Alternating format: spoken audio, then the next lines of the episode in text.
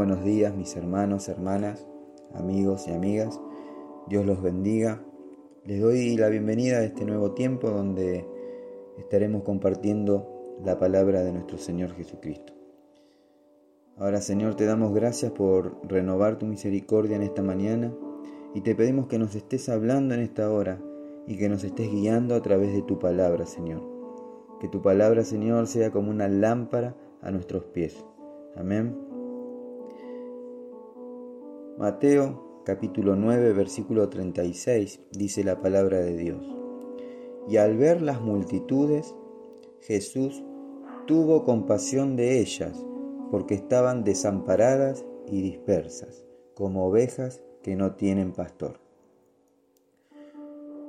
Una definición muy comprensible y práctica del significado de la palabra compasión la dio un afamado escritor al afirmar, al afirmar que la compasión es esa capacidad de ponernos en el lugar de otros.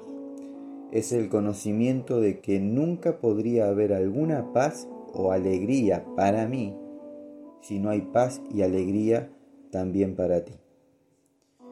En fin, lo que quiso decir con esta frase es, tu paz es mi paz, tu alegría es mi alegría, tu dolor es mi dolor. Eso es compasión, sufrir con quien sufre y llorar con quien llora. Compasión. Eso es lo que la humanidad necesita más que cualquier otra cosa en este mundo. Necesitan que alguien llegue a ellos con compasión, así como el Hijo de Dios tuvo compasión por nosotros. Dios se mueve por compasión y la vida de Jesús en la tierra fue un ejemplo vivo de esa compasión. La compasión fue el móvil de todo el ministerio de Jesús. La compasión lo movió a Jesús a multiplicar los panes y los peces, a sanar a los enfermos, a echar fuera a los demonios, a resucitar a los muertos. Y el morir en la cruz fue el acto de mayor compasión que puede existir. Esa misma compasión es la que Él desea manifestar al mundo por medio de tu vida. Es algo maravilloso, ¿o no? Por ello, debemos aceptar esta hermosa verdad y seguir el ejemplo de Jesús. Dedicar tiempo a la comunión con el Padre. Meditar en la compasión de Dios hasta que surja y fluya con intensidad desde nuestro interior. Te invito a que la estimules hasta que el deseo de ver a otros libres, de ver a otros con esperanzas, de ver a otros con paz, llegue a ser una prioridad en tu manera de pensar y de vivir. Jesús nos ha enviado para alcanzar y tocar a este mundo, este mundo sediento de su amor. Tú eres un instrumento en las manos de Dios y a través de ti el Señor quiere llegar a, a los más necesitados con su compasión. Si tú no lo haces, ¿quién lo hará? En el libro de Primera de Pedro capítulo 3 versículo 8 dice la palabra de Dios, en fin, vivan en armonía los unos con los otros, compartan penas y alegrías, practiquen el amor fraternal, sean compasivos y humildes.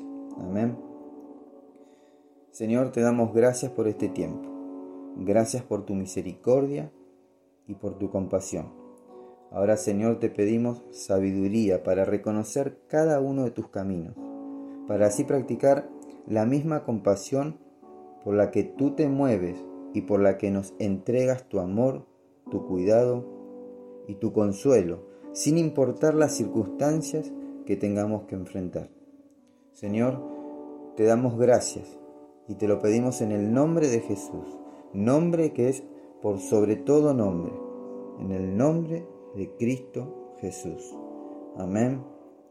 Que el Señor los bendiga y los guarde. Que el Señor haga resplandecer su rostro sobre cada uno de ustedes y que su palabra sea una lámpara a sus pies.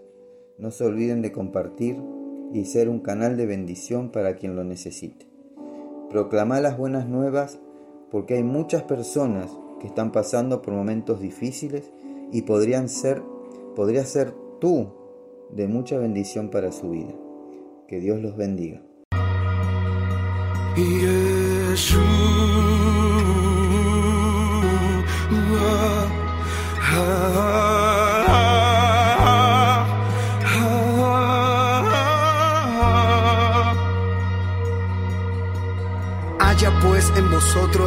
Sentir que hubo también en Cristo Jesús, el cual, siendo en forma de Dios, no estimó el ser igual a Dios como cosa a que aferrarse, sino que se despojó a sí mismo, tomando forma de siervo, hecho semejante a los hombres, y estando en la condición de hombre, se humilló a sí mismo, haciéndose obediente hasta la muerte y muerte de cruz,